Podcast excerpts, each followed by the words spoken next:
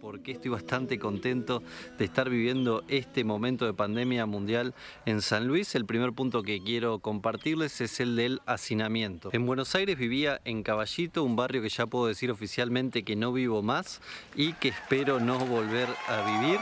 Y ojo, el barrio es hermoso, pero tiene el problema de que viven aproximadamente 180.000 personas que tardaba 20 minutos en encontrar un lugar para estacionar en mi casa y la mayoría de las veces lo hacía a 5 cuadras de donde vivía. Además, en la misma cuadra de mi edificio se estaban construyendo cuatro edificios, donde acá escucho pajaritos y perros ladrando, allá escuchaba obras de construcción. Les doy algunos datos para que entendamos un poco mejor el tema del hacinamiento. En la provincia de San Luis viven poco menos de 500.000 habitantes y la extensión territorial territoriales de 76.000 kilómetros cuadrados, lo que da como resultado una densidad poblacional de 6 habitantes por kilómetro cuadrado. ¿Saben cuánto es la densidad poblacional en Caballito? 26.000 habitantes por kilómetro cuadrado. Y hay un dato que me parece todavía más llamativo. La Argentina tiene 24 jurisdicciones autogobernadas, de las cuales la más chica, que es la ciudad de Buenos Aires, es la que concentra la mayor cantidad de gente con 3 millones de habitantes. Increíble, ahí estábamos escuchando una parte de un video de un youtuber que suelo mirar mucho, que se llama Fernando Recia, eh, un ex vecino de Caballito, que hace un tiempo em, estaba de vacaciones, eh, viajando en realidad, grabando videos y la cuarentena lo agarró en San Luis, en un pueblo particularmente, y decidió quedarse ahí, mudarse definitivamente y empezar su vida ahí.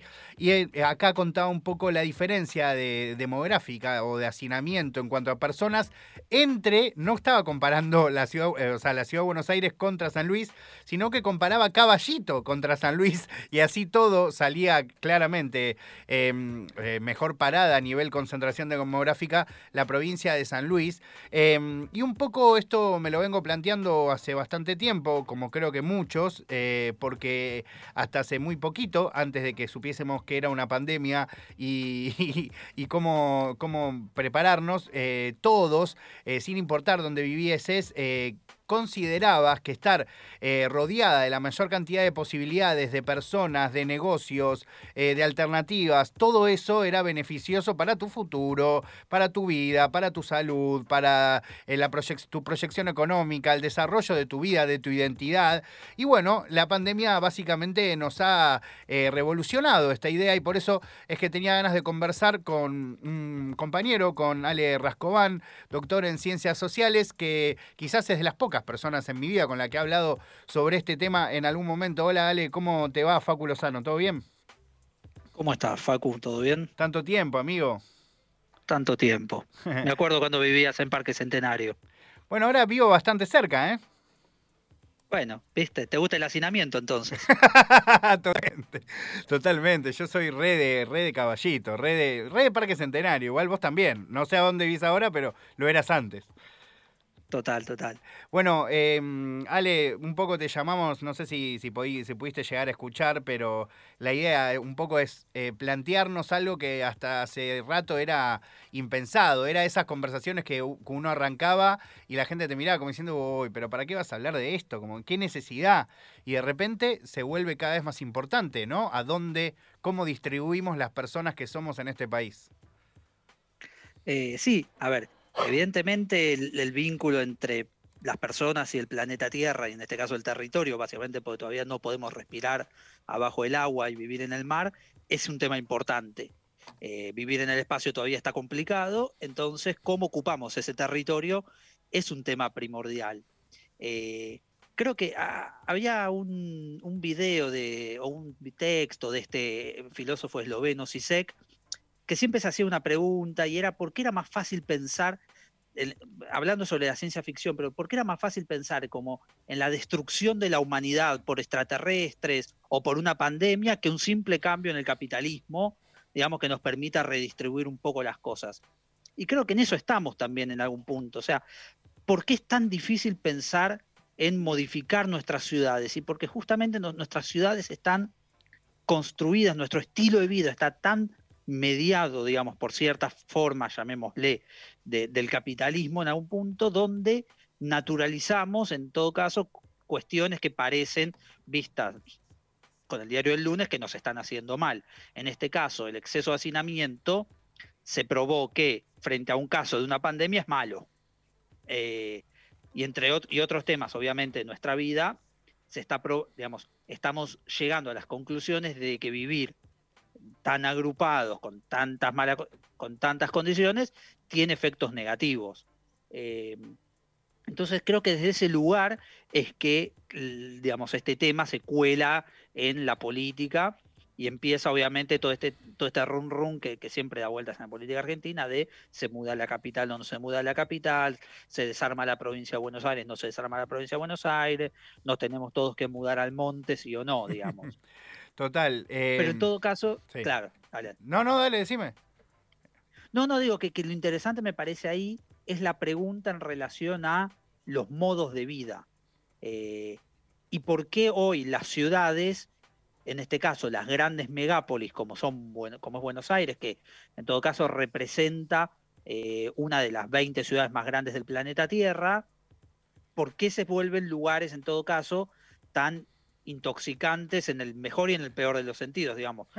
lo, lo, describía el audio, digo, son intoxicantes porque tenés oferta, puede tener bares, puede tener cine, puede tener gente, puede tener vida, puede tener todo lo que podés tener, y al mismo tiempo se vuelve intoxicante porque no tenés espacio verde, porque la comida es un desastre, porque viajar es un dolor de cabeza, porque hay pandemia y morís. Entonces, digamos, es como una doble intoxicación de lo bueno y de lo malo. Totalmente. Y realmente, ¿no? Porque mm, acá es donde empezamos a hacer un poco de futurología, que, que, es lo que va a venir hacia el futuro, pero ¿vos crees que, este nivel de, planteo o, de duda o incluso supongo que debe haber algún proyecto político en distintos lados del mundo sobre cómo distribuir un poco mejor a las personas en cada uno de los países. ¿Crees que esto va a continuar o que una vez que aparezca una vacuna se termina todo y que se asine la gente igual y ya fue? Bueno, las dos cosas. Evidentemente, o sea, me parece que entran en contradicción y se ponen sobre el tapete, podríamos decir, eh, diferentes posiciones, diferentes formas de vida. Digo, lo que nosotros hoy valoramos como estilo de vida, también es un estilo de vida construido, digamos, llamémosle, desde las clases medias globales.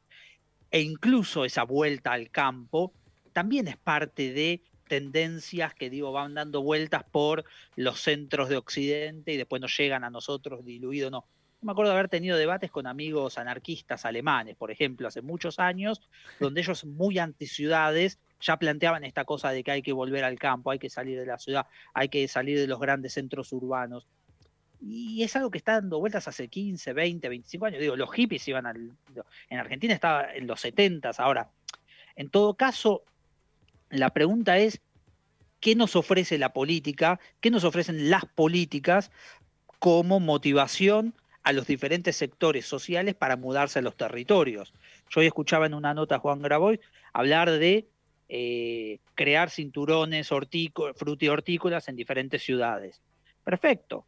Entonces, evidentemente la oferta de trabajo premia a quienes se presentan por lugares menos poblados. Entonces, vos podés hacer el mismo proyecto, pero si estás en Misiones o en Chubut, te va a puntuar más que si estás en Córdoba o en Buenos Aires. Entonces, es una política que hace, digamos, que fortalece eso. Ahora, yo conozco dos investigadores, digo, que se fueron ahí. Y los dos volvieron. eh, qué sé yo, en su momento, no sé, la Universidad Nacional de Ushuaia, eh, o de Tierra del Fuego, ahora no me acuerdo si se llama Tierra del Fuego, creo que es, eh, buscaba que investigadores se relocalicen en Ushuaia bueno, de los que yo conozco que fueron de Ushuaia, la vida es difícil después en Ushuaia. Entonces, eh, hay como también un poco de, digamos, en un momento de crisis, esta búsqueda de nos salvamos por otro lado. Lo que no quita que Argentina necesite un debate sobre su matriz eh, productiva, territorial y por lo tanto poblacional. Totalmente, totalmente. Eh, no tengo la respuesta, digo, pero evidentemente hace falta, digamos, esa pregunta. ¿Qué es virtuoso? Bueno, eso lo va definiendo también cada sociedad, en cada contexto, eh, y hoy por hoy nos da la sensación de que un país sobrecentralizado en la ciudad de Buenos Aires y en todo caso con pocas, con lo que se conoce como pocas ciudades intermedias, no parece ser, digamos, el mejor de los caminos. Sin embargo, creo que los, todos los últimos censos vienen mostrando que la ciudad de Buenos Aires crece en promedio. La ciudad de Buenos Aires, de hecho, no crece, cosa que es un detalle no menor. Total. Pero el área metropolitana sí. Entonces, eso nos habla de dos temas. Uno, cómo es el acceso al suelo, cómo se modifica la vivienda urbana. Y por el otro lado, nos habla de justamente, o sea, cómo son esos planes para mover, digamos, para hacer que la gente migre a otros lugares. Pongámosle, no sé, Río Cuarto, Santiago del Estero, Roque San Peña en Chaco, Trele, no sé, digo, nombremos ciudades por ciudad. Ahora, ¿qué tienen esas ciudades para ofrecer a quienes quieren que vayan? Claro. Entonces, es todo un círculo, digamos. Uy, lo, perdimos al amigo Rascobán, tremendo, que justo además sentía que me estaba por eh, al toque de, conseguir la, la, respuesta de la humanidad, la posta. Eh, bueno, pero, pero ahí seguro lo, reconectamos. Em, eh, muy interesante lo que, lo que estaba planteando, porque es cierto, ¿no? Como eh, por un lado aparece, ok, necesitamos desconcentrarnos, pero ¿cómo lo hacemos?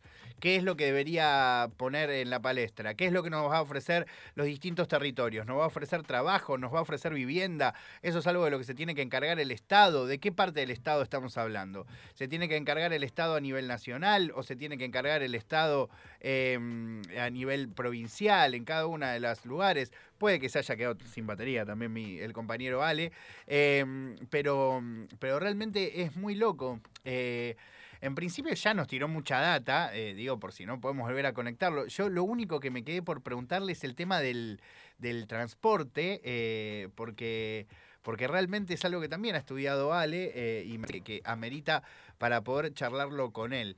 Eh, sí me interesa de todas maneras eh, que vos del otro lado me digas qué pensás. Por ejemplo, vos que vivís acá en la ciudad de Buenos Aires, o bueno, quizás en algún lugar de la provincia, pero no tan alejado del centro, ¿te irías a tener tu vida a otro lado?